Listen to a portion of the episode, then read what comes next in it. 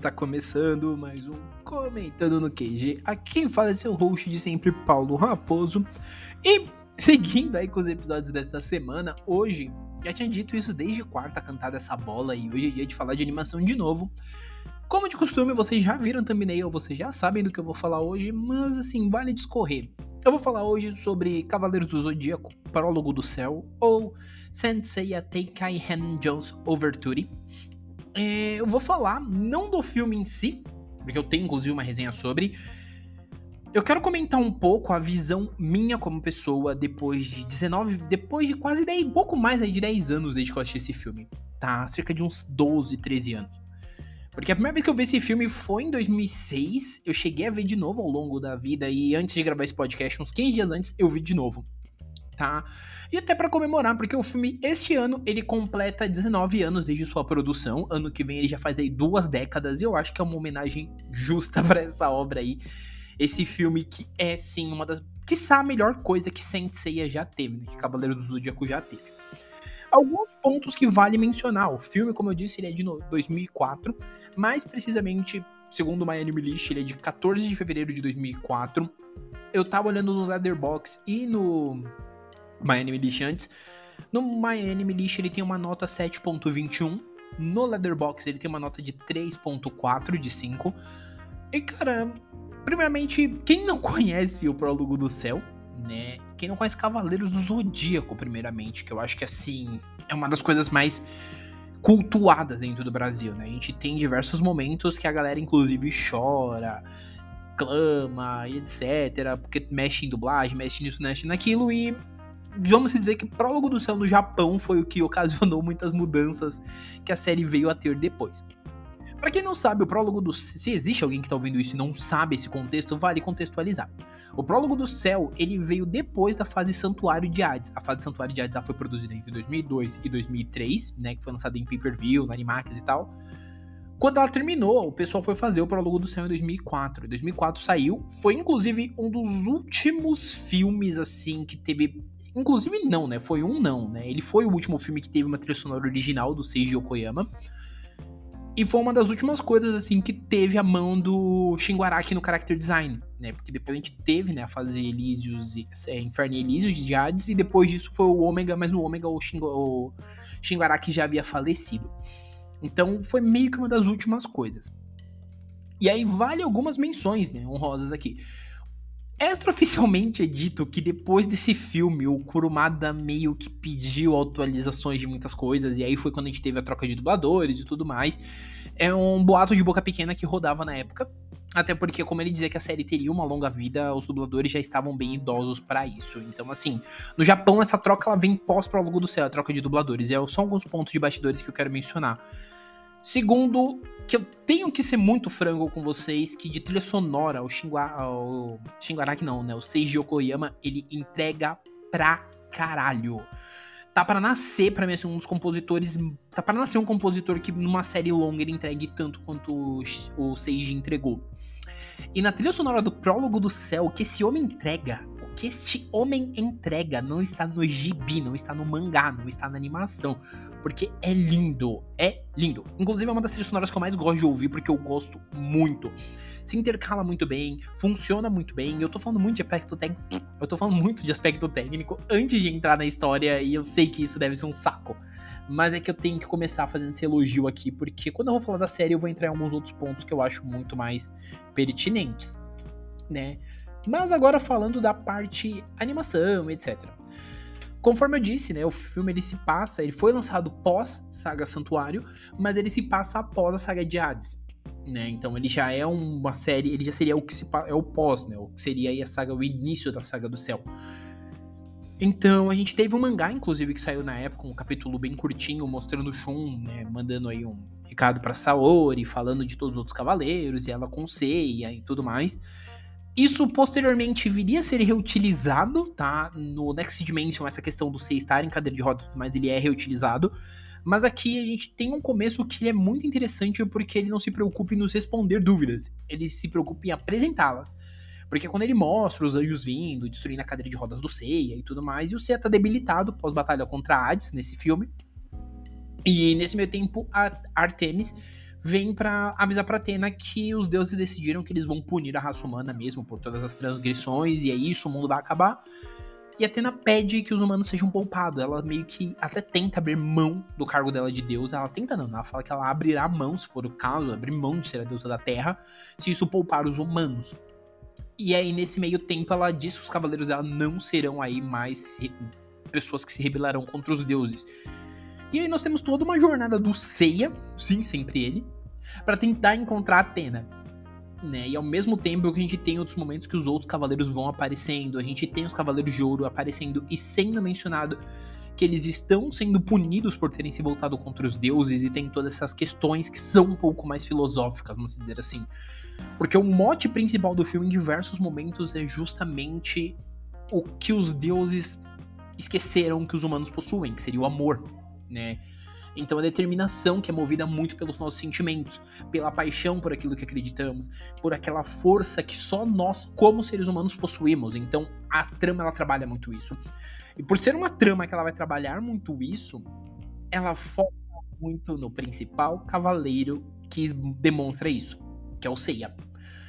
Ao longo de uma hora e meia, uma hora e quarenta de filme mais ou menos, a gente tem o Seiya fazendo toda uma jornada para tentar encontrar Atena. A gente tem diversos momentos que são muito legais. Inclusive, ele entra em uma das lutas, né? Que é a luta contra o Odisseus. E isso é muito legal. Assim como nós temos, né? Para mim, as lutas elas são extremamente curtas, né? A do Odisseus contra o Shiryu Yoga, ele é bem curta. Eu acho que de todas, a luta do Seiya contra o Toma e a luta do Ikki e do Shun contra o Teseus, elas são as maiorzinhas. E que por sinal essa do Shun e do Ikki ela é bem legal, ela é muito bem feita e a forma como eles vencem eu acho muito da hora. Mas é muito legal. Assim como o filme, ele entende que ele precisa responder algumas questões que elas não foram respondidas na série, na série. Porque assim, na época que o Prólogo do Céu saiu, vale sempre lembrar, independente do país que você vivia, a gente já sabia que a Marinha não era irmã do Seiya. Então o filme ele precisava responder essa questão: quem é o irmão que a Marin estava atrás? E o filme responde. Ele precisava ir um grau além. E ele vai. E muito disso eu não vou lembrar, carece de fontes, mas eu lembro que eu lia na época, né? Que os produtores, quando fizeram esse filme com essa pegada mais filosófica, essa pegada mais adulta, foi muito pensando assim: o nosso público, ele já não é o mesmo público de 1986 ele já é um público mais maduro. Então, por tabela, por conseguinte, a gente precisa trabalhar um material que seja correspondente à idade do público. Eles só esqueceram que a mentalidade de muito fã de Cavaleiros é a mentalidade daquela década, ou aqui no Brasil da década de 90. Não estou dizendo todos, mas eu não precisava, podia perder essa alfinetação. Mas assim, ele é um filme que ele se pauta muito nessas paradas mesmo, assim, nessas questões mais filosóficas. Ele se pauta muito em mostrar que sim, é, os deuses são poderosíssimos, eles podem fazer tudo, mas os humanos têm algo que eles não têm, né? Que é aquele amor, é a vontade realmente de se ajudar, independente dos momentos.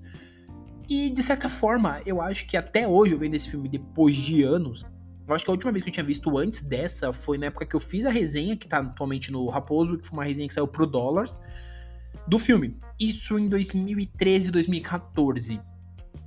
E eu acho interessante a forma como isso é trabalhado. Por quê? O filme ele entende, ele se entende como um filme voltado para um público que não é tipo a criançada de 10, 12 anos. Ele entende que a galera que vai assistir isso vai ter no mínimo uns 17, 18. Então ele não nega essa possibilidade de ser algo mais palatável da filosofia mesmo. Né? Essa questão de em diversos momentos os personagens se questionarem, né? Questionar lealdade, né? Porque, putz, por que que eu faço isso? Eu faço porque eu acredito que os deuses, os deuses nos abandonam e não sei o que. Então, existem muitos momentos assim. Assim como todo mote principal que envolve o Seiya e o Toma, ele é muito voltado nisso. O Seiya, ele aceita a humanidade dele plenamente e aceita os sentimentos dele como quanto humano. O Toma, ele meio que renega tudo isso em busca de uma força a ponto de até esquecer o que é importante para ele. Então existe todo um conflito aqui de ideias que é muito bem trabalhado. Eu não vou nem falar que não é porque ele é muito bem trabalhado, mesmo que para isso você tenha que sacrificar todos os outros personagens que vão aparecer. A questão desse conflito de ideias ela é muito legal. Assim como toda a questão de o Seiya ele sabe que ele não faz mais isso só porque a Atena é uma deusa, é porque ele realmente acredita, é porque ele realmente confia naquilo que ele tá fazendo, e mais do que tudo, porque ele ama aquela mulher. Então, isso é muito interessante. A forma como isso é trabalhado, e inclusive não fica nas entrelinhas, fica bem subindo, fica bem claro, é muito legal. Todo o discurso ali final do Seiya pro Apollo, irmão, aquilo arrepia, porque é a combinação perfeita de você ter um roteiro que ele realmente entende o que ele quer. Ele queria ter massa, ele queria ser robusto, ele queria realmente mostrar uma evolução do que é Senseiya, inclusive as filosofias. Eu falei isso em Aino Jidai, né, no podcast de Aino Jidai, e eu acho que é legal voltar nessa questão. O Kurumada, ele não é bom criador de histórias, mas ele cria bons conceitos. E na mão de pessoas minimamente competentes, esses conceitos viram histórias ótimas. Prólogo do Céu é um exemplo muito claro disso. Não existe. Você pode olhar para mim e falar, eu não gosto. Mano, beleza. Mas você negar que todo o contexto narrativo de Prólogo do Céu é um contexto bom, é você meio que negar que, tipo assim, a gente tem um produto realmente bem acabado. E realmente dá para se fazer produtos bem acabados com obras simplistas como Saint Seiya. Porque toda. Tudo que é posto em xeque, tudo que é posto em debate é muito bem feito. E quando a gente chega nos momentos finais, tudo se torna ainda mais grande. Entende? Toda a batalha final, o momento que o Apollo aparece e o Seiya fazendo um discurso, o qual ele fala que se os deuses não sentem amor pelos humanos, os humanos não precisam deles. Então, isso é muito interessante. Isso é muito grandioso, até para ser Seiya. Tem suas falhas? Tem. Eu acho que a questão do roteiro ser muito aberto por ser um prólogo e, tipo assim, não ter se pensado num filme mais autocontido, com brechas para continuar, gera-se todo um problema maior, porque a gente termina o filme sem saber como aquilo pode continuar. Atualmente tem uma galera, eu não vou lembrar o nome, eu não vou lembrar o nome do estúdio, mas é um estúdio mexicano, se não falha a memória. Dentro da, da América Latina, dentro da parte mais latina da América aqui. Entre a América Central e tal. Acho que é mexicano. Eu não lembro se é mexicano é aqui da América do Sul. Que tá fazendo uma animação meio que para continuar os eventos. Né? Inclusive tem algumas dublagens. Se eu achar, eu devo colocar aqui embaixo. Mas é bem interessante, porque eles tentaram manter essa vibe. Eu vi o primeiro episódio, vou até rever depois com mais calma, para escrever sobre. Mas é muito interessante a forma como eles trabalham. E eles entendem que, tipo assim, o material ele tem um potencial. Porque Prólogo do Céu ele tinha um potencial muito grande como material. Só que ele não foi um material que foi aprovado pelos fãs mais hardcore, pelo que dá para se ver. Bilheteria reflete muito isso, não foi uma bilheteria expressiva. Inclusive, vale até mencionar, acho que até o filme de 2014 tem uma bilheteria mais expressiva que o Prólogo do Céu. Mas ainda assim é um filme que ele chama muita atenção quando você dá seu devido cuidado, quando você dá nessa devida atenção. Hoje em dia, para você achar esse filme pra assistir é bem difícil. Eu achei ele mesmo por locação, no Claro Vídeo. Mas, tipo, mano, é muito difícil. Sorte que eu sou cliente claro e aí tem as questões de ponto lá e dá pra trocar por, por essas locações mas é bem difícil achar esse filme. Mas assim, se você que tá ouvindo isso nunca assistiu o Prólogo do Céu porventura, assiste Cavaleiros e nunca assistiu o Prólogo do Céu, assiste. Eu recomendo muito que você assista porque você vai ver uma visão um pouco diferente, assim, além de grandes batalhas. Se você já assistiu e gosta ou não gosta e tal, tá aberto espaço também pra você ir lá e falar o que você acha. Mas para mim é um filme que ele é muito grandioso, ele é muito bonito. Né, em todos os pontos, musicalmente, de animação, de história, tudo é muito grande e bonito mesmo no Prólogo do Céu. Eu acho que para mim é uma das melhores coisas. Eu acho que é uma das melhores coisas, não. para mim é a melhor coisa de Cavaleiros. É a coisa que mais engrandece a franquia para mim. Obviamente tem os spin-offs que eu gosto, né? Episódio G, Lost Canvas, Sente Achou. Se você não gosta, whatever, mas eu gosto. E eu acho que assim, tudo isso ajuda muito a franquia ter um nome grande. Mas Agora o espaço tá aberto, né, para os recadinhos de sempre. É um filme que, como eu disse, vale muito a pena, mas agora abrindo os recadinhos de sempre. Primeiro de tudo, seja muito bem-vindo se você está vindo aí dessa semana do comentando episódios diários. Seja muito bem-vindo. Se você é alguém que eu já conheço e temos uma certa amizade, depois me dá um feedback pessoalmente. Se você não me conhece, tem as redes sociais estão aqui embaixo, pode me dar um feedback por lá. Também tem a caixinha de perguntas, eu não falei isso a semana inteira, mas tem uma caixinha aqui embaixo que você também pode deixar o feedbacks. Estamos aí abertos a, essa a essas opiniões. Além disso, sempre lembrando, se você está vindo a primeira vez, como eu disse, além das boas-vindas, não deixa de seguir aí o podcast para você receber atualização sempre que sair episódio novo. Garanto que você não vai se arrepender. Lembrando sempre, o Comentando é um podcast semanal, dois episódios por semana, né? Eles saem todas as terças e quintas. Além disso, a gente tem episódios especiais, episódios extras e whatever. Mas essa semana ele tá sendo episódios todos os dias para compensar também o hiato. E tem coisa pra caramba que eu queria falar, não tava me sentindo preparado. Falei isso lá já no episódio segunda. Mas pode vir aí, seja muito bem-vindo. Lembrando sempre também que o nosso podcast está no Google Podcast, Apple Podcast, Amazon Music, Deezer, Spotify e diversos outros agregadores. Procura lá no seu favorito que eu acredito que sim, estamos lá. Se você está ouvindo pelo Spotify ou pelo Apple Podcast, também não deixe de dar uma avaliação aí no podcast que ajuda muito. Tá bom? Como eu disse anteriormente, minhas redes sociais estão todas aqui embaixo. Aqui embaixo também tem o link da minha resenha de Prólogo do Céu. Eu falei de uma forma muito mais ampla agora, mas tem a resenha muito mais focada mesmo na minha na questão do filme. Esse episódio ele foi realmente mais para eu falar um pouco, porque como eu disse, a série tá o filme tá fazendo 19 anos, é um filme marcante, é um filme que vale muito a pena. Tá bom? Por hora é isso, um abraço e nós fomos.